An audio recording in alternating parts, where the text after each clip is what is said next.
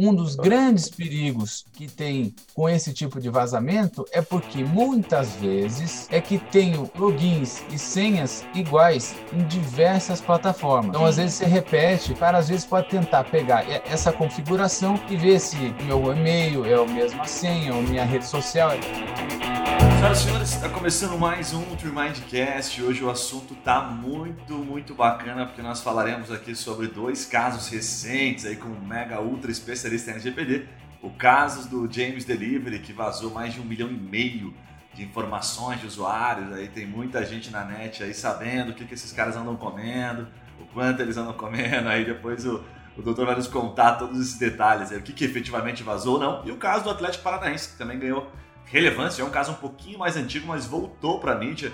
Sofreram um ataque hacker. E a gente vai falar um pouquinho sobre isso com o Antônio Seixas, que é doutorando e mestre em Direito Internacional. O cara manja muito e atualmente está junto aos demais advogados aí do Paludo e Pascoal, que são certamente nesse momento um dos maiores especialistas em LGPD do país. Doutor Antônio, muito obrigado por acatar o nosso convite e compartilhar um pouco do seu conhecimento. Eu que agradeço aí a, a oportunidade do Mindcast. Temos também aqui a presença da Juliane Soares, que além de head comercial aqui da Mind, ela tem formação como analista de sistemas. Ela manja um pouco aí, um bocado sobre as questões técnicas envolvendo tratamento de dados, as possibilidades de vazamento. Valeu, Ju, pela participação. Que bom que você está aqui. Eu que agradeço, Gui. Vamos lá. Show de bola. Antônio, como fazemos aqui já de cara, essa primeira, a primeira dinâmica aqui do, dinâmica do nosso episódio, essa primeira parte a gente traz alguns dados relevantes, já faz alguns questionamentos para incluir realmente o nosso público aí, que, nosso, que é formado basicamente por advogados, tem empreendedor, tem consumidor final, enfim, tem muita gente que nos acompanha. Então a primeira coisa que eu, que eu queria compartilhar aí contigo, que eu queria que você desse uma, uma explanada, nós temos dois casos diferentes aqui que nós estamos tratando ali como referência, né? É, um dos casos, é, que, é o, que é o caso do Atlético, né, ele sofreu um ataque, você me corrija se eu estiver errado, em 2018. E vários torcedores na ocasião reclamaram por compras não autorizadas, aí, com os cartões que foram cadastrados no programa sócio-torcedor. O Atlético, na época, é, se pronunciou, né, dizendo que aquelas informações financeiras não haviam vazado, enfim. É isso mesmo que aconteceu? Dá um contexto para o nosso público, para a nossa audiência, entender um pouquinho o que foi que aconteceu de fato o que nós temos apurados até hoje. Aí. É, na verdade, o caso do Atlético é, é um caso que já teve a certa repercussão, como, como você mesmo disse alguns anos atrás.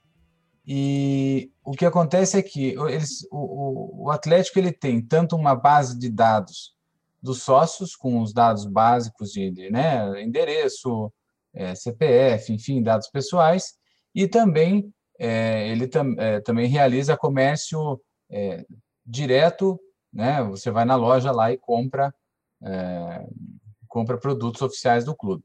O que aconteceu foi, na verdade, um duplo. Isso eu estou contando com o histórico geral do Atlético. Esse foi um duplo ataque. Primeiro houve um ataque à base de dados dos sócios. Então, é, hackers invadiram o sistema do Atlético e, e passaram a ter a possuir, a copiar esses dados pessoais é, que eu, eu, digo porque eu mesmo sou sócio do Atlético, então é. provavelmente devo ter, não sei se eu tive essa essa sorte de ter os meus dados é, sob a posse de hackers. E também, ah, paralelamente a isso, houve um problema em, em, na, na loja do Atlético que as pessoas iam lá, compravam produtos com cartão de crédito e logo depois é, recebiam várias notificações de compras não autorizadas em, inúmeros valores em outros lugares, o que é claramente um indicativo de que é, alguém também não só estava, é, além daqueles dados pessoais dos sócios, estava é, obtendo acesso aos dados do cartão de crédito das pessoas que lá compravam na, na loja oficial. Entendi, entendi. E até o pessoal ter uma noção, uh, Antônio, o que acontece? Por que, que esse hacker ele vai lá tá, e, e capta essas informações, rouba essas informações? Tem aquela questão mais óbvia, né?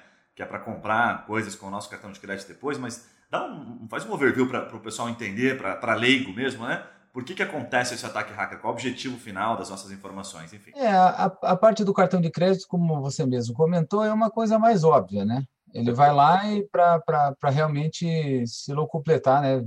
pegar o cartão de crédito e gastar com coisas que são do interesse dele. Mas, é, e, e, isso como é, até já existem mecanismos mais é, avançados em relação a, a, esse tipo de fraude, e que, que então você, você consegue bloquear o cartão, é uma coisa mais é, preto no branco. Né? Agora, os dados básicos das pessoas, né, eu, que, e, e isso também vai, vai dialogar com o caso da Cirela, que nós vamos tratar hoje também, é, esses hackers ele, eles pegam esses dados, esses, esse banco de dados, e, em geral, tentam comercializar na, na Deep Web é, com outros atores interessados em obter essas informações para diversos usos, né? É, vamos, vamos supor, eles também querem saber é, ao, ao interesses, vamos supor, tem interesses comerciais é, relacionados a sócios do Atlético, então ele sabe, ou, ou enfim, sabe minhas preferências, é, sabe meu endereço, e aí eu começo é aquela coisa que todo mundo já passou algum dia, que aí você é importunado é, é, inesperadamente por inúmeras pessoas que, ou inúmeras empresas que tentam te oferecer serviços e dentre outras coisas, né? Esses dados também podem servir para para empresas definirem estratégias comerciais. Né? Dá até para passar para a torcida, para a torcida não, né? Mas para o time do Coxa, né? Para ver se conseguem puxar uma parte dos torcedores para virar coxa branca. Né? Ludibriar alguns torcedores. Diga-se de passagem, esse ano o Atlético não está muito bom, né? Tá meio perto da zona de rebaixamento. Aí o cara recebe uma notícia dessa, que o cartão dele foi clonado. Fica pior ainda a satisfação com o time aí, né, Antônio? Só desgraça. Legal. E o James? O que, aconteceu ali? Porque esse é mais recente, né? Foi em março deste ano. E os relatos mostraram ali, pelo menos, as matérias, né? Que foi enfim, compartilhado aí o nome de usuário sem localização. Foram comprometidos, mas não os dados financeiros. É isso mesmo que se tem aí conhecimento? Eu, eu até achei o, o, o caso James é muito interessante, porque, eh, na verdade, o que aconteceu é que existe um portal uh, americano, um portal independente, é, eu mesmo não conhecia antes do caso do, do, James Delivery, e que é um portal que justamente acompanha é, vazamentos de dados e o oferecimento comercial, comercial digamos assim, né, na Deep Web desses dados então, assim, vamos supor, ele monitora inúmeros bancos de dados que foram violados. Tá? E é, esse site americano, eu não, não consigo falar exatamente o nome, é, é eu acho have que I been isso, have I been punished, esse punished no final é meio estranho de falar mesmo, é, é. W-N-E-D, que é de, exatamente. de eu fui sacaneado, na é, mas, literal, né? Mais ou menos, e eu achei essa ferramenta muito interessante, porque eles, é, não, eles monitoram mundialmente é, vazamentos de dados, inclusive você tem a opção de de colocar o seu e-mail lá e ver se foi em alguma dos casos que eles detectaram, é, você está incluído. Eu acho que é engraçado porque daí é, você fica mais cada, vinculado a mais um, né? Porque você não sabe é, bem o que, que eles fazem com o seu e-mail. Mas, pois bem, e no caso, eles identificaram esse vazamento do, do James Delivery a partir da, da, da justamente do, daquilo que eu comentei, da oferta né, desse banco de dados, estava lá, James Delivery, 1 milhão, aproximadamente 1 milhão e 500 mil pessoas afetadas. É, como, como que isso aconteceu? Né? Um, alguém teve acesso a algum dos, dos, dos computadores, né, do, da a rede do James Delivery, e então copiou esses dados. Né? Então, dados, e aí, é, diferentemente do, até diria do que o do Atlético, que o Atlético é um banco de dados que é, ele é um banco de dados fixo, né? Eu sou sócio torcedor, ele no máximo que o que ele pode saber é minha presença no estádio e os meus dados pessoais básicos. Já do James Delivery é um negócio mais interessante, porque ele tem é, ele tem acesso a preferências pessoais minhas, né? A, a, a localização que eu estou, onde eu peço a comida, que tipo de comida eu peço, com qual frequência, qual o valor da, da, do que eu pedi. Então, todos esses dados que são justamente os dados que ficam registrados em o nosso um cadastro do cidadão comum em qualquer aplicativo de, de, de, entrega né, de comida. Então, foi exatamente isso. Não tem os dados financeiros, pelo menos foi o que, que foi alegado, porque os dados, os dados de cartão de crédito e outras coisas afins, eles, veja bem, quando você para fazer uma explicação bem bem simples uhum. é, você tem em tese duas modalidades ou você paga direto no aplicativo ou você paga quando o, o, o entregador chega na sua casa. tanto em uma hipótese quanto em outra hipótese, é, esse dado financeiro ele não é operacionalizado pela, pela James Delivery. Ele, ele, é, ele é, em geral, ele é operacionalizado por, uma, por, um, outro, por um outro site, né? que seria de uma, geralmente de uma instituição financeira ou de daquelas maquininhas de cartão de crédito. Então esse dado ele não fica registrado. Ele é, como se fosse um pague na hora ele é pago. Né? Exatamente. Perfeito. Então o que eles tiveram acesso for foi todo o histórico das pessoas no cadastro que ela tem no James e obviamente as, a, o, o e-mail e a senha. E talvez esteja me adiantando já, mas um dos grandes perigos que tem com esse tipo de vazamento é porque muitas vezes, e eu, eu, mesmo já fiz isso muito, é que tenho logins e senhas iguais em diversas plataformas. Então, às vezes, você repete. É, é, eu, por exemplo, não sou um, um grande mestre de, de lembrar muitas senhas. Então, eu geralmente tenho um padrão básico de senha e, e, e, aí vamos supor o cara às vezes pode tentar pegar esse essa configuração e ver se o meu e-mail é a mesma senha, a minha rede social é a mesma senha e aí você veja como o problema é, é maior cresce, né? Com certeza, com certeza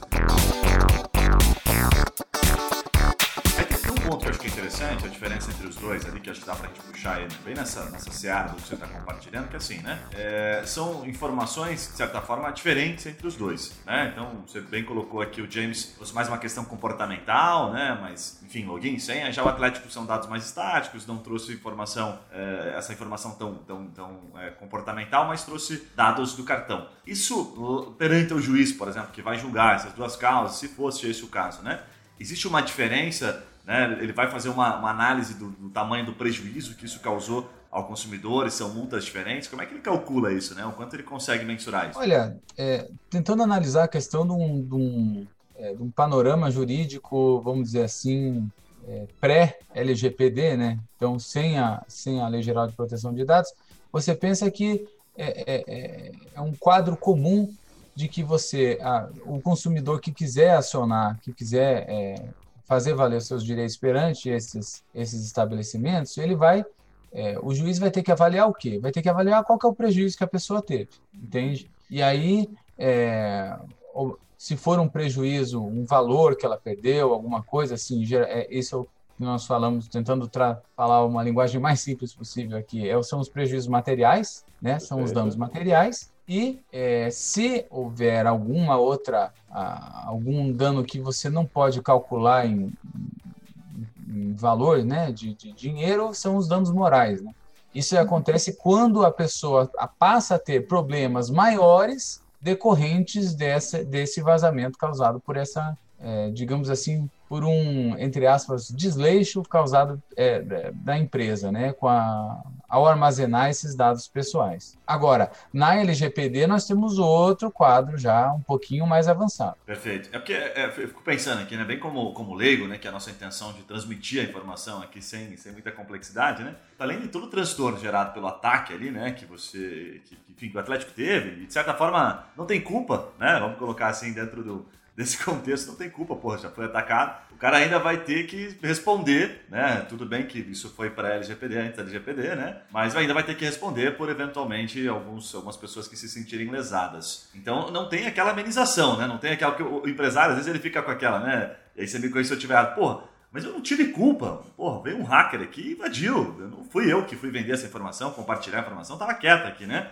Mesmo assim, ainda vou pagar uma multa, fora todo prejuízo que eu tive, transtorno, marca, e ter que reforçar minha segurança. É isso mesmo, o juiz não vai amenizar. Pós LGPD agora, você vai pagar igual, porque a responsabilidade pelos dados é seu, você tem que manter ele seguro. Pensando na lógica do direito consumidor, do, do consumidor, nós temos o Código de Defesa do Consumidor já é desde a, vem da década de 90, né?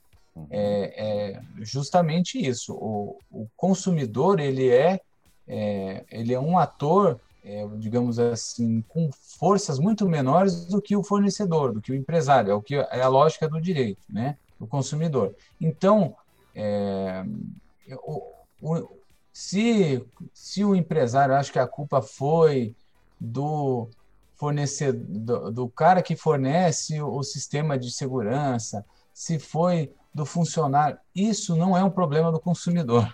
O consum... a, a lógica é o consumidor não pode ser prejudicado né, por algum problema que aí quem quem que vai ter o ônus, quem que vai ter a responsabilidade de buscar quem que causou o problema vai ser o empresário. Então, nessa, nessa série, inclusive, tem até, é muito interessante, porque muitas vezes o, as pessoas não sabem a cadeia de é, pessoas, de empresas, né, que fazem parte do, do, do, fornecimento de um produto que chega a ela. E o, o, o Código de Defesa do Consumidor diz justamente o quê? Que não importa quem seja, né? O consumidor tem o direito de acionar qualquer um dessa cadeia que vai ser solidariamente responsável e depois esse quem for o condenado que que depois ele pode até entrar com uma é, falar assim, ó, não fui eu, foi fulano, mas é isso, ó, não é um problema do consumidor. Tem, tem uma colocação bacana que eu, eu demorei um tempo para entender, né? Porque aqui nós estamos apenas você representando os advogados, que é o, é o chamado ônus da prova, né? Que é muito legal para quem está nos ouvindo que não é advogado, que é basicamente quando você diz pro, pro outro, falou, ó, cara, quem tem que provar que, que fez, que não fez cagada é você. Eu tô te acusando, você que prova que não deu nada, sabe? Que não me fez cagada. Então, isso em qualquer situação, né? O ônus da prova sempre em várias situações, aliás, cabe muito bem. Agora, tem um, tem um ponto bacana que você trouxe ali, que é o seguinte, né? Vamos imaginar aqui, falando bem para o empresário, né? Que é, nossa, é o nosso papel aqui nesse momento. Puxa, o cara lá tá com e-commerce, né? Faz a venda dele lá de 150, 200, 1 milhão por mês. E ele tem o gateway de pagamento, né? Como é chamado, né? Então, o PagSeguro, seja qual for o cartão que você utiliza no seu site, e transaciona dentro do seu site, é um gateway de pagamento, como é chamado tecnicamente. Aí o Antônio trouxe para nós o seguinte, olha, o gateway é responsável, a informação fica lá no gateway, nem fica com o Atlético, nesse caso, né? Vamos imaginar que nem fica com o Atlético. O Gateway vai poder responder também de forma solidária, mas na prática, quem é responsável? Continua sendo primeiro o Atlético, ou o consumidor pode processar os dois, porque tem essa questão também de ele processar os dois. Como é que você acha que fica judicialmente? Sob a ótica do direito do consumidor, o consumidor pode processar qualquer um deles. Perfeito. Pode, vamos supor, pode produzir, é, processar como se fosse, você falou, sei lá, PagSeguro, ou Mercado Pago, é, essas plataformas, tanto essas quanto, o, no caso, o Atlético, enfim, o James Delivery. Então, você é, é todo mundo da cadeia, visto numa, numa questão, é, como é que eu posso dizer, processual, né? O consumidor, ele, a ideia é, o consumidor não pode ser prejudicado porque, às vezes, ele mesmo não sabe quem que causou o problema. Né? Aí, ele pode processar qualquer um. E depois, é a empresa que vai, que vai apurar exatamente de quem que foi o, o problema. Né? Então, se eu sou empresário e, e puta, recebi lá o processo, perdi, mas o problema não era meu, estava no gate, depois eu posso ir lá e processar isoladamente o seguro, vou dar um exemplo aqui, né? Requerer o, enfim, o dano que me causou, certo? Exatamente. Legal. Aí tem, tem um ponto que é bacana que é o seguinte, né? A gente falou ali sobre empresas que, que compram estes dados. É, é, como é que é a interpretação disso? É receptação? O cara que está comprando esses dados aí está errado? Pode comprar? Não pode? Tem uma legislação sobre isso? Olha, é, digamos que não são práticas muito católicas, né? práticas católicas. Né? É, não, não, assim, é porque é, tem várias, né, várias formas de você abordar esse problema, né? Tem, você pode abordar isso da parte do direito criminal e aí já é uma outra, uma outra lógica, né? E, mas hoje o que eu o, o que eu diria que é o foco é, mais atual, enfim, moderno, é o da, da, questão da proteção de dados, e isso é uma conduta absolutamente é, vedada com, a, com o novo, com a, a, a novo marco legal de proteção de dados no Brasil.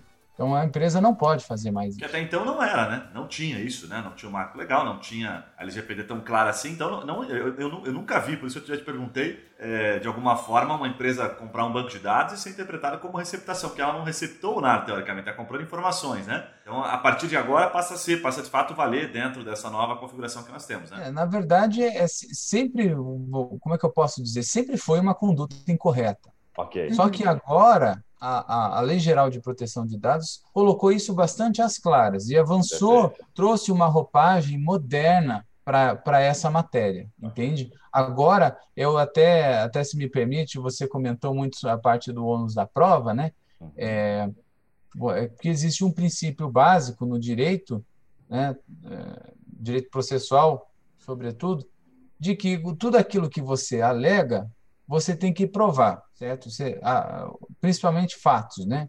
Uhum. É, você alega que aconteceu determinado fato, você vai tentar utilizar os meios de prova legalmente admitidos para dizer que aqueles fatos aconteceram, Certo? Certo. No, em algumas situações, essa, essa é a regra geral. Em algumas situações excepcionais, né, a, a pessoa pode alegar e presume-se que aquele fato foi verdadeiro, se tem uma, uma quantidade mínima de provas, né? Porque também alguma, algum fundamento tem que ter a alegação da pessoa.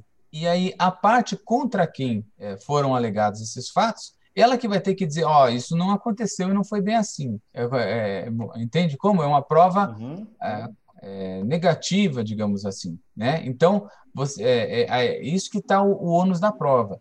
Na, na LGPD é até mais interessante porque é, essa, essa lógica que eu comentei agora foi do direito do consumidor, que eu já tratei, a, a gente já conversou há alguns minutos atrás. Mas na a lógica da, da Lei Geral de Proteção de Dados é o seguinte: ó, quando acontecer algum problema, o empresário vai ter que dizer: ó, seguinte, aconteceu, mas eu cumpri com tudo que eu podia fazer para evitar, uh, evitar esse acontecimento. Perfeito. E isso se aplica diretamente nesses casos que nós estamos comentando aí. Ah.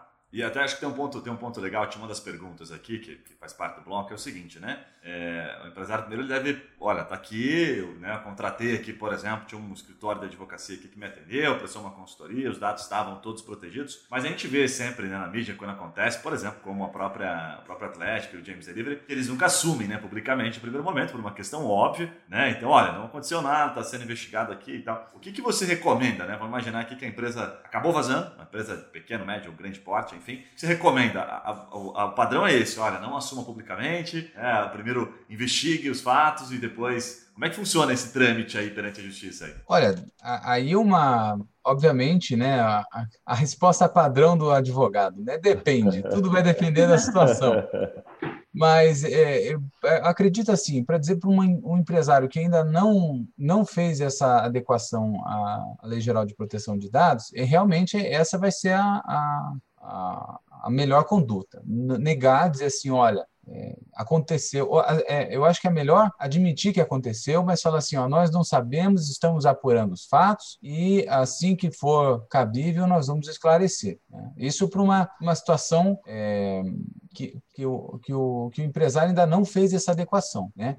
Agora, e aí que, que vem a grande questão da adequação à LGPD, porque é, se o empresário, seja ele pequeno, seja ele um grande empresário, ele fizer um bom trabalho de adequação à Lei Geral de Proteção de Dados, ele vai ter um plano de contingência para quando acontecer esse tipo de problema. E a lei e, e, a Lei de Proteção de Dados exige justamente isso, que ninguém está ninguém, ninguém tá exigindo que sejam bancos de dados invioláveis. Isso não, não hoje em dia a tecnologia é, avança de uma forma muito rápida. Então, o que o que o empresário tem que fazer agora é o seguinte: criar um ter, é, ter todas as coisas às claras e quando tiver algum problema ele tem um plano rápido de resposta. Perfeito. Então Inclusive, tem um, existe esse documento, o nome mesmo que eu falei, que é um plano de, de, de ação né, em relação a incidentes envolvendo dados pessoais, e é justamente isso. Ele vai identificar os atores, as pessoas responsáveis da empresa, quem vai fazer o quê e qual que foi o tamanho do vazamento, é, qual que foi a proporção do vazamento, qual que é a, a, a gravidade e vai, e vai comunicar isso ao público, vai comunicar às autoridades é, regula, é, regulatórias e governamentais é, competentes e vai, e vai comunicar o cidadão. Então, ele vai dizer assim: olha, você, é, nós tivemos um problema aqui e você teve o seu dado é, vazado. Então, é, é, vamos dizer assim, cuidado, né? é porque é isso que é muito importante, porque o problema é quando as pessoas são vítimas de, de vazamentos, de incidentes como esses, e, não, e simplesmente não sabem. Doutor, nos, nos permita, eu vou te colocar uma batata quente na mão aqui. Porque é o seguinte, olha só, a gente é, agora está um pouco menos, mas ainda, ao meu ver, muito, muito não, não é, exatamente advogados, né? Porque a gente joga, no, tá no mesmo lado do jogo, mas enfim, tem muitos profissionais alarmando demais, né? Fala-se muito, puxa, o Zezinho, né, do mercadinho também tem que se adequar. Na prática a gente sabe que todo mundo tem que se adequar, ponto, né? Mas acho que às vezes tem muito alarme e no final, aqueles que realmente precisam é, acabam entrando no meu bolo. Então o cara não sabe se eu preciso, se eu não preciso, porque apesar nem que sempre está muito claro para ele, né? Então vamos tentar, eu vou tentar desconstruir de maneira bem simplificada, fazendo o papel de empreendedor aqui, né? O que eu entendo, eu vou pedir para você daí dar aquela complementar. Eu entendo que basicamente é coleta e armazenamento, essa primeira fase, né? A primeira e segunda fase. Aí você tem aqui, nessa terceira etapa, as empresas que transferem dados, né? Que fazem lá, como foi o caso Cirela, que a gente colocou já aqui, é, que a Cirela compartilhava. Então é, um, é um, é algo tradicional no mercado e se tem vários outros segmentos. Então, na minha cabeça é o seguinte: se o cara tá fazendo essa negociação, se faz parte do business dele, né, se ele ganha com isso, opa, acende uma luz, você precisa de um especialista. E o outro são aqueles caras que não transacionam o dado, o dado é só coletado e armazenado, mas ele tem um volume de dados. Aí eu vou abrir uma pergunta para ti nos falar, assim, a gente ter uma noção, porque senão o empresário ele fica perdido. Eu não sei se eu preciso ou se eu não preciso. Porque qual que é o tamanho desse dado para daí assegurar? Falar, não, porra, se eu tenho aqui todo mês 5 mil transações de cartão de crédito, um exemplo aqui de um e-commerce, então a minha questão é diferente. Eu não estou transacionando, não estou vendendo a informação, mas eu preciso manter essa informação segura. Então são duas características. Então acho que é legal talvez você trazer exemplos de segmentos, de mercados, que o cara consiga se encaixar, que ele fala, ah, agora entendi por que, que eu preciso. A informação precisa estar segura ou porque eu vendo aquela informação. Exemplo, né? Eu tenho as minhas parcerias. Então fica todo mundo no mesmo pacote. E no final me parece que os advogados deixam de vender, né? Os profissionais, os experts, porque eles botam medo em todo mundo, ao invés de botar medo só naqueles que realmente precisam. Faz sentido isso, Antônio? É uma viagem na minha cabeça. Faz, é lógico. É, e, e, até uma, uma questão que eu acho muito interessante né, nessa área de proteção de dados é que não existe uma fórmula pronta, não existe uma receita de bolo. Né? É, tanto é que um, na, na, nas fases de adequação de uma empresa a, ao marco legal de proteção de dados, é, a, os traba o trabalho é personalizado, porque justamente você precisa entender o negócio do, do seu cliente, é, e ver qual que é a exposição dele à, à, à legislação. Então, às vezes, tem, é, não adianta é, pensar, é porque assim, quando você vai falar em proteção de dados, as pessoas pensam assim em empresas enormes, em big techs, que, é, que têm estruturas gigantes de, de, de compliance e tal, estruturas corporativas avançadíssimas, e, e, mas às vezes as pessoas esquecem que o, né, a lei vai se aplicar a todo mundo e até o pequeno empresário. Então, assim, só que a exposição dos empresários à lei, ela é diferente. Vai depender do setor em que ele atua, vai ter, depender do tipo de negócio que ele realiza. Então, não é uma coisa assim, é, não é para todo mundo se alarmar a, a, o que a lei prevê são coisas que são básicas, né? É, que o, o, empresário, quando ele vai captar os dados do cliente dele, ele não, ele não pode captar dados é, além daquilo que é necessário, né? É, e com finalidades definidas. Então, vamos supor, James Delivery. Tá? Ele, é, eu, vou, eu vou pedir uma comida para entregar aqui em casa, ele precisa o quê? Do meu endereço e do meu nome. E no máximo do CPF para questões de pagamento. O resto ele não precisa saber. Não precisa saber minha idade, é, é preferência é, sexual, é, escolaridade, ele não precisa saber dessas coisas, entende? Então, a, esse que é o espírito. E isso desde o do, do cara mais simples até o cara mais avançado, o princípio, ele é o mesmo, só que ele vai interferir de maneiras diferentes para cada um. Perfeito. Entende? Então, assim, eu acho que é possível para o empresário menor, é, olhando o negócio dele, é, ele ter alguns determinados padrões que vão ser simples e não vão ser custosos para ele. É. Agora, agora, tem determinados nichos, é, de, determinados segmentos que aí realmente é, vem com mais força, né? Perfeito. Acho que tem, tem, um ponto na tua fala que é legal, que é o seguinte, né? A primeira coisa que o empresário pode rever é se toda a informação que ele está pegando é relevante, né? Porque a gente tem essa mania como empresário, sempre pedir mais informação do que usa. Né? O cara pega lá o, o, a data de nascimento, mas nunca mandou nada para o cliente, nem feliz aniversário. Então para de pegar essa porra se você não está usando porque isso lá na frente pode te comprometer. Né? E aí, tentando fazer uma conta, eu, eu, gosto de tentar simplificar aqui, me corrija se eu tiver. Fazer uma conta de padeiro aqui, vamos imaginar o seguinte: né? Se eu, eu tenho um e-commerce, eu sou um empresário de pequeno, médio porte, pequeno porte, né? Tenho um e-commerce e eu faço aqui vendas, meu ticket médio é de 100 reais. Né? Então, 10 vendas ali eu faço mil, faço 100 vendas por mês. Um exemplo, vendo 10 mil, sou bem pequenininho, tá? E aí, puta, guardadas as proporções, se eu fizer 100 mil nesse ticket médio, nós estamos falando aí praticamente 10 mil vendas, perfeito. 10 mil vendas de 100 reais ticket médio. Olha só, se esse cara tiver um vazamento, imagina ali, 10% da base dele, né? Guardadas as proporções de mil ou de 10 mil, de 10 mil vendas ali na, na base dele. E se esse cara tiver um vazamento de 10%, o quanto isso, tenta nos ajudar para colocar em números para entender o quanto isso pode gerar de impacto, gente sabe que tem a relação da multa dos 2% limitada ao faturamento dele, então, no caso de 100 mil reais, estaria limitado ao faturamento, a multa seria de quanto? Só para ele entender o quanto ele pode perder por não estar, às vezes, gastando na frente milão, dois contos, cinco, dez, que seja, para ele poder analisar a segurança desses dados. Você está entendendo fazer uma continha para ficar fácil? O que, que você acha? É, na verdade, assim, é, são duas formas é, que a legislação vai é, se aplicar nesse caso. Né?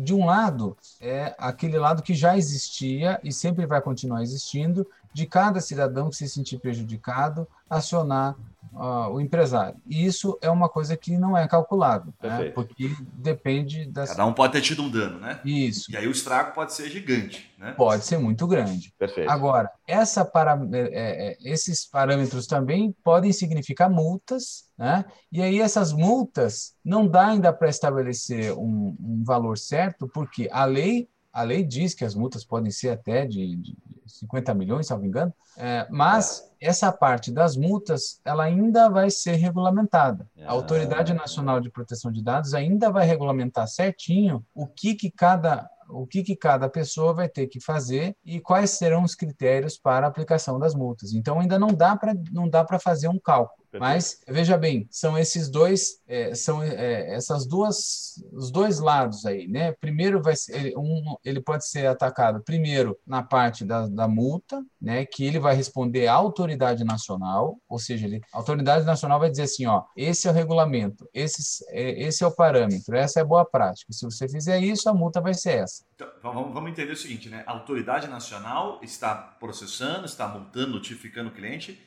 e esse recurso, esse valor, vai para a autoridade nacional, correto? Então, essa é a primeira parte. Ok, Isso. perfeito. Então, assim, você tem primeiro uma multa que é para a autoridade regulatória. Tá. E de outra parte, você vai responder por cada processo individual da, das pessoas que foram é, é, lesadas, né, se sentiram lesadas, ou mesmo até o Ministério Público é, pode até entrar com uma demanda coletiva a depender do tamanho do, do estrago, né, digamos assim. Rapaz, o, o, o, buraco pode ficar grande, hein? Exatamente. o buraco pode Como eu disse, grande. tem todo esse. Por isso que é muito importante o, o empresário fazer esse, esse plano de contingência aí para quando houver é, incidentes, é, porque ele vai saber também o tamanho do estrago de cada vazamento. Ele vai dizer assim, ó, se vazou 1% do meu banco de dados, esse é um, o, o, risco é bem menor, bem mais fácil de controlar. Agora, se vazou mais de 10%, aí é um risco altíssimo. Aí você tem que ter outra forma de abordar o problema. Pode acontecer até no Ministério Público, por exemplo, porra, teve um vazamento aqui de 50, 30, 40% de informação, você não tem segurança nenhuma. Né? Então, vamos, vamos tirar do ar o seu site enfim, o seu negócio até que você consiga comprovar a sua regularização. E aí fica pior ainda, né? Que você vai ter o dano três vezes, né? Vai ficar sem faturar, enfim, além do órgão, dos consumidores lesados. Enfim, perigoso realmente levar o negócio para o buraco. Agora tem, tem, um dado interessante aqui que é o seguinte, né? É, a gente teve ali o caso do Atlético e o caso do James ali ante a nova lei, né? A nova lei entrar em vigor. Imaginar o seguinte, né? O empresário também passou por isso no ano passado. Pode acontecer, como é que vai ser o enquadramento disso? Se eu for consumidor e me sentir lesado, eu vou processar e vou alegar agora essa nova lei, não posso, né? O, empresário está protegido pela lei que vigorava antes, como é que é isso? Não, para esse é, essa lógica, esse enquadramento né, da, da, da, Lei Geral de Proteção de Dados, é só o que aconteceu de agosto deste ano em diante. Né? Antes a lei geral não se aplicava é, e como eu disse, né, nunca, não é que essas condutas só eram permitidas antes e só agora foram ah, proibidas. Não. Só que a forma, a abordagem, os deveres dos atores envolvidos são diferentes agora. Agora está tudo muito mais às claras. Né? Então, existem formas de você exigir, existem, é, como é que se diz? A lei, a lei exige que, se eu, eu como cidadão, é, vamos supor que eu, que eu desfaça o meu sócio do Atlético, me desliguei. Eu posso ir lá pedir falar assim, ó, eu quero que vocês deletem os meus dados. Eu quero que vocês mostrem que meus dados são, são guardados de forma segura. Se eles não fizerem, aí eu posso ingressar contra eles. Só que isso não vai aplicar alguma coisa que era de, de quatro anos atrás, vamos supor.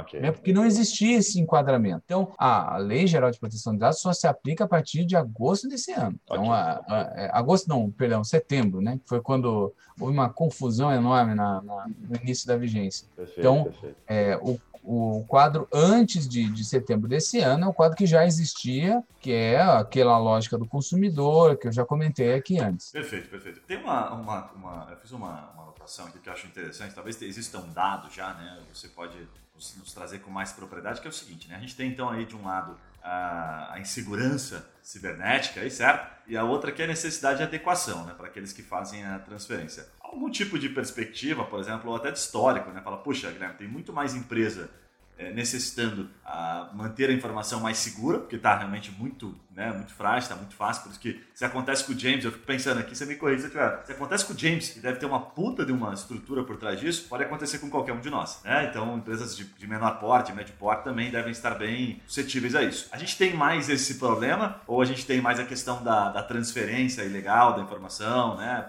pós-LGPD. O que você acha aí na tua, na tua concepção que as empresas estão mais buscando? Mais segurança ou mais se adequar por usar as informações aí, do ponto de vista parcerias e etc? Olha, é, é que é o tipo da coisa, né? O Brasil depende da, da, da visão de negócio do, do né? Da, da, visão do, empre, do empreendedor, né, do empresário. Eu, eu, eu, poderia dizer o seguinte, que existem duas formas de abordagem é, com relação à Lei Geral de Proteção de Dados. A primeira é uma abordagem assim, eu, eu vou fazer aquilo que é o mínimo, aquilo que eu, que eu sou obrigado. Então, esse o cara vai fazer o, o básico. Né? E existe o outro que não, é, é, o, é o que ele vai criar uma cultura de proteção de dados. E ele vai usar isso, inclusive, como um. Ele vai usar isso em benefício próprio. Ele vai agregar à marca dele é, uma. É, enfim, uma característica de que, ó, nós aqui nós valorizamos o seu dado, valorizamos a proteção do seu dado, e, aí, e isso é uma coisa que agrega a minha marca. Eu sou reconhecido por ser um, um empresário que protege os dados do cidadão. Então aí você tem duas formas de abordagem do problema. Às vezes é o cara que vai, o cara que vai fazer, não, ele falou assim, olha, eu tô aqui o orçamento é mais curto, eu também acho que isso não, não vai dar muito problema, então eu quero fazer só o básico, só o básico do básico. Agora tem outros não, que falam assim, olha, eu acho que isso é uma é um diferencial, então eu vou fazer um projeto mais avançado é, com o meu negócio, Perfeito. entende? E então, nesse sentido, é, uhum. e, e, outra coisa que eu ia comentar, até pelo que você, pelo que você perguntou, eu acho que assim, de, tudo depende é, da quantidade de informação que cada negócio é, né, processa, né? e aí, logicamente, que os hackers vão visar mais aqueles é, né? O, por que, que o James Delivery é, é, é, visado? Porque, poxa vida, olha o tamanho do banco de dados dele. Né? Uhum. Então, às vezes, é, é, compensa muito mais ele gastar energia para entrar no banco de dados do James Delivery do que alguém que tem um banco de dados muito pequeno. Garante o Natal da família ali, né? Conseguir invadir o James Delivery, certamente. Agora, tem, eu, eu, pode falar, gente. Doutor, é, na verdade eu tenho uma dúvida. A gente está falando muito em questão de adequação, adequação, mas é, eu queria entender um pouco melhor dessa adequação, sabe? Quais são as etapas? Pensando como leiga, assim, pensando como um empreendedor, eu tenho uma pequena empresa e eu quero saber quais são as etapas. Eu primeiro preciso entrar em contato com o um advogado, o advogado vai me ajudar em todas as etapas, eu preciso de mais alguma empresa, mais algum profissional para me ajudar com isso. É, de uma maneira geral, assim, é, como funcionam as etapas e essa adequação? O que eu realmente preciso fazer? Olha, é, a área da proteção de dados é uma área que é, ela é multidisciplinar. Então, é, isso é até uma coisa que eu, eu, eu até tomo a liberdade de, de, fazer uma crítica, porque daí tem muita gente que é, acha que entende de, de, de tecnologia e não entende, e tem gente que acha que entende de lei e não entende. Tem? Então, assim, é, o, o mais importante, uma abordagem mais precisa, uma adequação mais precisa à Lei Geral de Proteção de Dados envolve esforços é, multidisciplinares, né?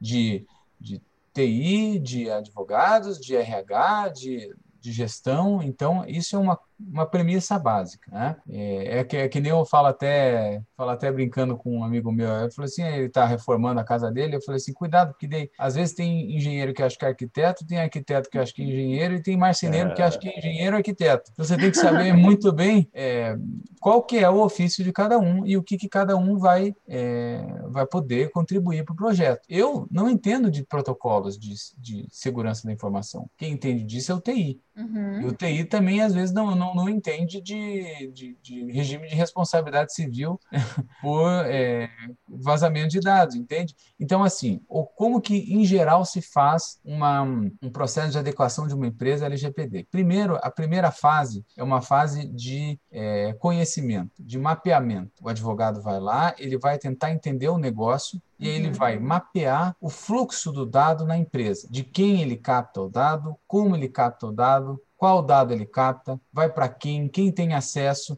Então ele vai lá e primeiro ele faz um, um, um diagnóstico, ele faz um mapeamento, ele, ele, mapeia, faz um inventário, ele vai dizer assim, ó, a empresa nesse setor mapeia esses dados dessa forma, esses dados vão para tal lugar, esses dados vêm dessa forma, ponto. Esse é o primeiro, faz um retrato, né? Desse retrato, ele vai fazer o quê? Um relatório de diagnóstico. Ele vai pegar isso e vai dizer assim: olha, isso aqui está certo, isso aqui não está certo, isso aqui é um, é um problema, isso aqui não é um problema. E esse relatório vai, vai ter uma análise de risco. Uma análise de risco é, vai, vai apontar o todo as responsabilidades de cada um e vai dizer assim: olha, a partir desse quadro, nós temos que fazer isso, isso, isso. Ou seja, vai detalhar um plano de ação para implementar essas políticas que foram desenhadas a partir dessa avaliação. E aí que nós passamos para a fase 3, que é uma fase de implementação. E essa fase de implementação, ela, muito, a grande maioria das vezes, não vai ser pelo advogado, vai ser pelo TI. Okay. Né? É, cada um vai ter sua tarefa, obviamente, né? Mudar cláusulas de contratos, é, ou desenhar certas políticas, mas aí, nessa fase de implementação, aí cada macaco no seu galho. Você vai, uhum. uma parte vai ser para o RH, outra parte vai ser para o TI, outra parte vai ser para o jurídico. Então, é, se eu pudesse sistematizar dessa forma, são essas três fases. A primeira avaliação, né, o mapeamento, depois um relatório dos, dos gaps, né, da do análise de risco e a terceira implementação. Perfeito. E esse perfeito. mapeamento, é, essas duas primeiras fases, então, é o advogado quem faz. E aí, durante a implementação, os outros profissionais acabam ajudando, como você comentou, a, a parte de segurança do site, segurança da informação do cliente. Eu preciso que o TI me ajude. Aí o, o TI efetivamente vai lá e coloca a mão na massa, uh, de acordo com o, o, mapeamento que vocês fizeram. Isso, mas assim, como é que eu posso dizer? Esse mapeamento ele não é feito sozinho pelo advogado. Ele também é uhum. é feito conjunto com a, com a. Ele é, é feito com base em entrevistas com vários setores da empresa, né? Que são justamente os setores da empresa que têm conhecimento sobre a forma como esse dado entra lá, quem são as, os responsáveis por mexer, entende? Uhum. Então, ele, ele também não faz sozinho. O que eu diria que a parte mais essencialmente jurídica é a parte que pega esse mapeamento, avalia e faz uma análise de risco. Isso é a parte essencialmente jurídica, né? Aí agora a parte da implementação e a parte até do conhecimento é sempre em integração com, essa, com todas essas áreas. Isso que em grandes empresas, né, então existe até uma teorização já é, de formas de implementar, né, formas de, de gestão, de governança de dados, né, que envolvem justamente equipes multidisciplinares. Em grandes empresas, isso é uma realidade que é, é, é palpável. Né? Se pegar uma empresa muito grande, aí você vai criar uma equipe, um, é, um, um comitê que vai ser responsável por tocar esse projeto. Perfeito.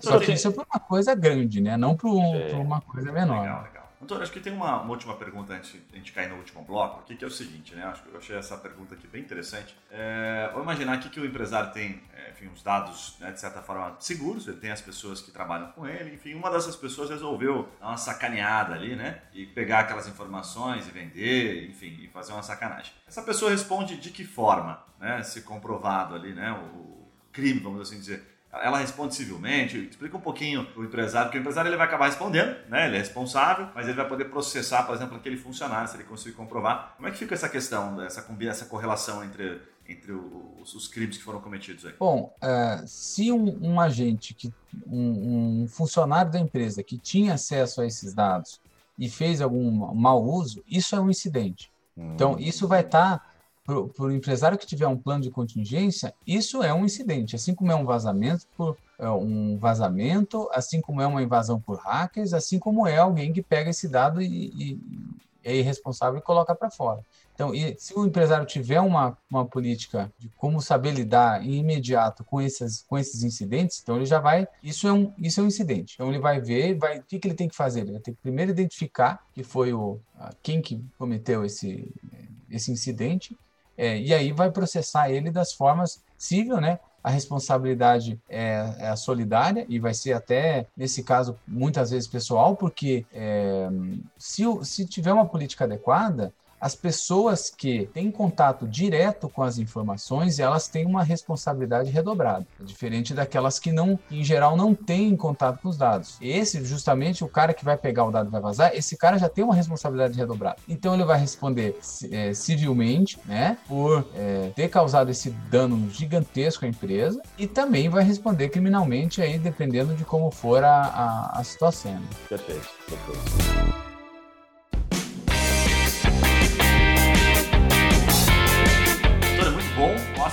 Informação sendo entregue aqui, já estamos com quase 50 minutos de episódio, a gente costuma dizer que o podcast não pode passar de uma hora, porque senão nosso público, nossa audiência briga com a gente aí, que é o tempo de um, de um bom treino na academia, né? Então a gente vai entrar num terceiro bloco aqui, que é um, é um bloco que a gente fala sobre, a gente tenta identificar algumas oportunidades e trazer um pouquinho até do teu ponto de vista, né, por estar atuando no mercado. A gente teve um, um 2020 e 2019 também, de certa forma, muito bombardeado pela LGPD, muita expectativa. Essa é a verdade, né? Muitos advogados ligaram aqui pra gente, entraram em contato. Puxa, eu quero me tornar especialista, eu quero abocanhar este mercado, né? A primeira pergunta que eu queria te fazer é o seguinte: você que está ali atuando no mercado. E como nesse momento o, advogado se posicionar pró-consumidor, esperando também que aconteçam algumas situações em que ele, ele pode vir a ter algum tipo de retorno, pensando em retorno financeiro, posicionamento, tá? como advogado mesmo. Ou ao, ao seu, ao, seu modo de ver, ele deve estar posicionado para a empresa e não vai ter, por exemplo, é, um contencioso aí do LGPD. O que, que se espera né, do mercado do ponto de vista financeiro? Aí? Olha, o advogado que vai né, nessa linha do a defesa do consumidor, isso vai depender muito do que os tribunais vão interpretar a partir de agora. Então, resumidamente, a gente precisa saber se o caso Cirela vai ser um caso comum ou se vai ser um caso é, episódio. E isso que vai definir qual que vai ser o destino do, dos advogados que vão tentar atuar nesse ponto. É uma aposta, então. É, isso é uma. Eu, eu, na minha visão pessoal, é uma aposta. Perfeito. Agora, eu acho que uma visão muito mais segura é a visão do empresário para o advogado que vai atender o empresário, que ele vai poder oferecer uma solução é, uma solução simples, na, na, minha visão, né, é, é, como, que eu, como que eu posso dizer, personalizada e direto ao ponto para o empresário. Isso eu acho uma oportunidade enorme para o advogado, porque, é, como eu disse para vocês, é uma coisa que exige mesmo é, um conhecimento jurídico, uma, um conhecimento interdisciplinar, e isso é o futuro. Isso é o futuro, e você veja, é, até se me permite, você veja como a gente, o tempo todo, a gente lida com problemas de dados. É, nós tivemos aí o, o, o segundo maior tribunal do país país, o STJ, hum. o acervo inteiro de processo foi sequestrado por hackers. Ontem, nas eleições, o TSE teve problema com isso. Teve tentativas de invasão, obviamente, não, isso não afetou o destino, mas teve. Então, não importa o tamanho da, da, da, empresa, do banco de dados, enfim, se é governo, se é, se é empresário, a gente está sujeito a isso. Hoje, o, a, a, o maior ativo que o cidadão tem são os seus dados. As, as empresas querem saber dos dados da pessoa. Então, o empresário tem que estar tá consciente disso. Que hoje a, a lógica mudou. Hoje não é aquela coisa que você vai pegar o dado, vai, tudo que é dado e você vai processar do jeito que você quer e você vai ganhar do, dinheiro do jeito que você quiser. Não, agora é diferente e é uma oportunidade tanto para os advogados, tanto para os empresários e mais para os advogados mostrarem isso para os empresários, dizer assim, olha, a lógica agora é outra, vocês precisam entender essa lógica da proteção de dados, que o cidadão tem direito sobre, tem que ter direito sobre os seus dados, eles têm que estar corretos, têm que estar seguros. Então, ó, eu, eu diria que para o advogado que tiver essa consciência, é uma baita oportunidade. Legal, Doutor, e você acha que ainda dá tempo? A gente está com a LGPD muito em alta agora e tem, como o Guilherme mesmo comentou, a gente veio de 2019 e até esse ano muitos advogados comentando sobre isso, sobre é, ser especialista nessa área. Você acha que aqueles que ainda não, não olharam para esse nicho hoje, você acha que ainda dá tempo de se, de se especializar e ser autoridade no assunto? Eu acho que sim, com certeza. É, lógico, porque, como eu disse, não é uma coisa que é episódico. Não é você chegar lá, analisar, pum. Não, é uma coisa que ela é constante. depois que você implementar, vai exigir uma manutenção, um monitoramento entende? E até e além disso, né, tem até uma, uma, um caso prático que agora a lei já entrou em vigor parcialmente e as, a, a autoridade só vai se constituir a partir do ano que vem. Uhum. Só a partir de, de agosto do ano que vem é que vão entrar novos regulamentos. Então, a, a, pelo menos até lá ainda já tem uma tem já um tem um tempo para os advogados entrarem. Além do que, né, vamos combinar, o brasileiro deixa tudo para a última hora. Então, teve muita gente que estava contando que a lei só ia entrar em vigor depois e acabou entrando em vigor agora então, mas tá, tem pegar, muito pegar espaço. de calça curta aí, né? Exatamente. Ô, ô, Antônio, assim, a gente gosta aqui de sempre tentar deixar um pouco mais transparente e, e nem sempre o nosso, a forma de falar né, fica tão claro para o advogado, principalmente o advogado mais jovem, que está se expondo no mercado nesse momento. Né? Quem é que está contratando, Antônio? Você que está lá na ponta, sendo contratado, o que você pode abrir para a gente aí? É empresa de pequeno porte, está contratando ou é empresa mais de médio porte? Onde é que esse cara deve bater, sabe? Liga para e-commerce, quero vender LGPD, sou advogado, onde é que eu vou, Antônio? Bom, vou dar uma resposta de advogado, depende. Agora a advocacia está é, muito especializada em determinados nichos, depende de, de que nichos é, de empresa atua. Então, no nosso escritório, a gente atende, é, em geral, empresas de, de médio porte. Então, é, essas estão procurando e são empresas que também têm é, algumas atividades que são sensíveis a são sensíveis à LGPD. Você pode dar um exemplo de segmento, pelo menos? Falar um segmento? Olha, por exemplo, tem uma empresa que trabalha com é, como se fosse um software que lida com é, que é muito complicado explicar, mas que lida com hotelaria, por exemplo. Hum. Okay. Eles prestam eles prestam um serviço de software para hotéis. Okay. Então, e, isso é uma, uma coisa que lida com dado, né? Perfeito. É, então, esse é, cara... de software como um todo, né? Você para para pensar, esses RPs de gestão, né? Olha a quantidade de RP de gestão que nós temos e olha a quantidade de informação que tem dentro de um RP de gestão. O cara sabe o coração da empresa, tem tudo, né? Então, vazar informações de uma empresa é, realmente é, é bem complexo ali, né? O buraco pode ficar bem grande. Então, muito bem colocado. Empresas que prestam famoso SaaS aí, né, o software como serviço aí, é, realmente é um, é um prato cheio para advogados especialistas em LGPD. Isso é prato cheio. O, outro que eu diria, aí até para quem tem esse foco, né? É, são empresas que lidam com e-commerce, eu acho muito. É, e hoje em dia, até com a, com a, a pandemia, isso cresceu muito no Brasil. Né? Então, é um, é um nicho importante. É, isso eu acho que para quem, é, para quem vai, vai, vai querer entrar nessa área, vai querer começar, eu acho que é um, é um, é um bom caminho. Legal. E tem, tem mais uma aqui que eu anotei, eu ouvi tua opinião, que é o seguinte, né? A gente tem depois ali na, na, terceira fase o TI. E é muito bem colocado, o advogado não entra nessa seara, porque, até porque é bem complexo, né? É, é realmente entender sobre isso e executar aquilo que está no, no, papel ali, né? Nem sempre é tão fácil. E a gente tem uma, uma falta de, de mão de obra nesse mercado, de desenvolvimento, enfim, guarda, de certa forma, alguma relação com o TI enorme. Você está vendo alguma, algum buraco, alguma falta nisso aí? Ou está muito repleto, acha né, realmente profissional com TI para implementar aquilo que foi passado para vocês com facilidade? Tem oportunidade nisso aí? Olha, eu acho que é um caminho, assim, é um, é um tem um campo muito grande para quem é de TI nessa área, sabe? Porque, até porque você veja, tem. A, tô falando aqui da minha visão jurídica, né? Perfeito. A, a lei, a lei tem, ela define alguns papéis, a, à luz da, da lei europeia, né? praticamente a mesma coisa. Uhum. É, a nomenclatura é a mesma, as, as regras, as competências não são. Mas existe a figura do controlador, do operador e do encarregado. E esse cara, é, muitas vezes ele vai, ele vai ter que ter conhecimentos de TI e de direito. Então, para hoje em dia, o mais importante é você ter um conhecimento interdisciplinar. Se o, se o cara que é de TI, que eles têm esse conhecimento, se ele puder ter uma, um mínimo do conhecimento é, jurídico sobre o assunto, olha, eu acho um, um caminho excelente. Até porque estou é, falando especificamente da figura do encarregado, né, que existe uma figura chamada encarregado de proteção de dados, que o pessoal usa muitas vezes o termo que é da, da Europa, né, que é o DPO, uhum. Data Protection Officer. Mais bonito, né, o DPO do encarregado, né? é, e até que na, na, na, legislação europeia, a tradução para o português de Portugal é encarregado.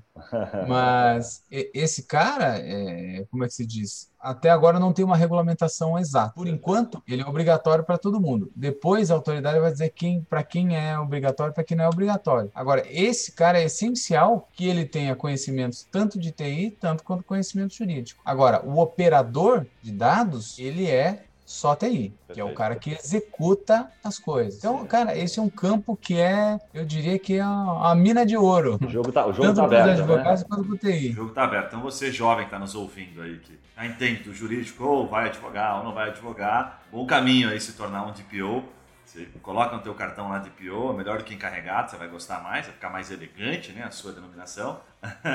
Isso aí, de fato, é uma boa oportunidade, como o Antônio colocou. E até tem uma, uma, uma dúvida ainda, porque tem é, nesse enquadramento, às vezes o, o, encarregado ele não pode ser uma, como ele, ele vai ser o responsável por ser um canal de comunicação entre as demandas dos cidadãos e, e, e os, as, os problemas da empresa com as autoridades é, de, de, regulação, né? Então, assim, às vezes esse cara não pode, tem que ser um cara meio que independente. E é, é, uma baita oportunidade, porque a lei não diz que precisa ser exatamente uma pessoa, né? Então pode ser uma empresa. O cara pode abrir uma empresa especializada em ser de PO. Pô, isso é um baita do mercado, cara. Fornece de PO terceirizado. Nossa, tem, tem, muita, tem muitas formas, e o mercado está muito aberto, de fato.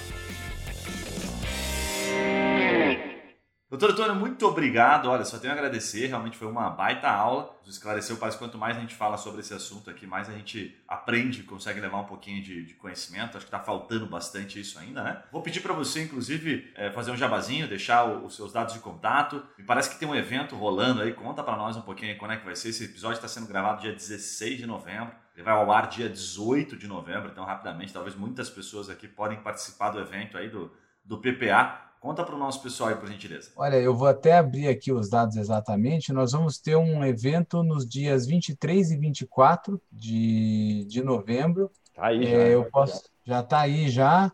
É, só que como a gente está nessa, nessa onda do webinar, não adianta muito se avisar muito antes, que às vezes as pessoas não. É, às vezes chega na hora as pessoas esquecem. Mas é, chama-se DataTIC, LGPD Compliance e Tendências. Então a, o evento é gratuito. A, quem são, é um evento conjunto, né? Tem Sebrae, tem ACP, tem muita gente envolvida. Eu acho que se vocês, vocês procurarem na internet LGPD Compliance Tendências DataTIC TIC Paraná, vocês vão encontrar lá. Vou fazer o seguinte, Antônio, você me manda o link, eu vou colocar na, na descrição do episódio aqui, tá? Vamos colocar na descrição do episódio e as pessoas conseguem, através desse link aí, se cadastrar, né? E ficar esperto aí para participar com vocês. É isso? Isso, exatamente. Vai ser Legal. um evento bem bacana com um pessoal que é, é gente de da Microsoft, é, o negócio é, é, gente especialista mesmo. Coisa fina, bacana, muito bom.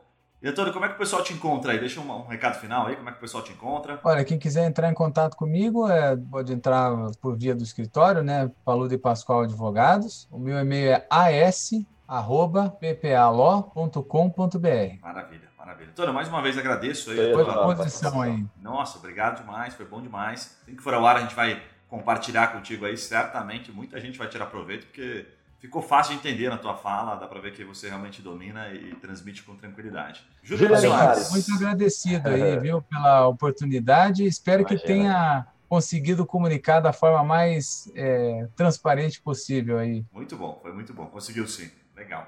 Ju, por gentileza, como é que o pessoal te encontra aí pelo LinkedIn? Onde é que eles te acham? Pode ser pelo meu LinkedIn, depois eu passo o link, daí você coloca ali no, na descrição também. É, e também pode me mandar e-mail, né? O meu e-mail é juliane.trimind.com.br. Muito legal. Então é isso aí, galera. Se você ainda não está seguindo aqui o nosso podcast da Trimind, você está marcando, você tem que seguir. Clica lá no seguir aí no Spotify, seja por qual for o canal que você estiver nos ouvindo porque a gente sempre tem conteúdo de qualidade como esse, focado não só no, no advogado que está começando, advogado que já está num outro nível, né? rola muita parceria aqui, tem muita gente nos acompanhando, tá muito legal, a gente recebe vários feedbacks, mas também para você que é empreendedor, porque a gente faz bem esse papel. Então, clica lá em seguir, assim que você estiver visualizando esse episódio, vai estar tá lá no Instagram já uma thumbzinha, vai lá, deixa o seu comentário, marca o Antônio lá para ele saber, né? manda um elogio, manda crítica para a gente saber se você realmente não gostou, o que, que você gostou. Isso, a gente, isso é sempre uma forma de agradecer e saber que você está está sendo útil para vocês o podcast. Combinado?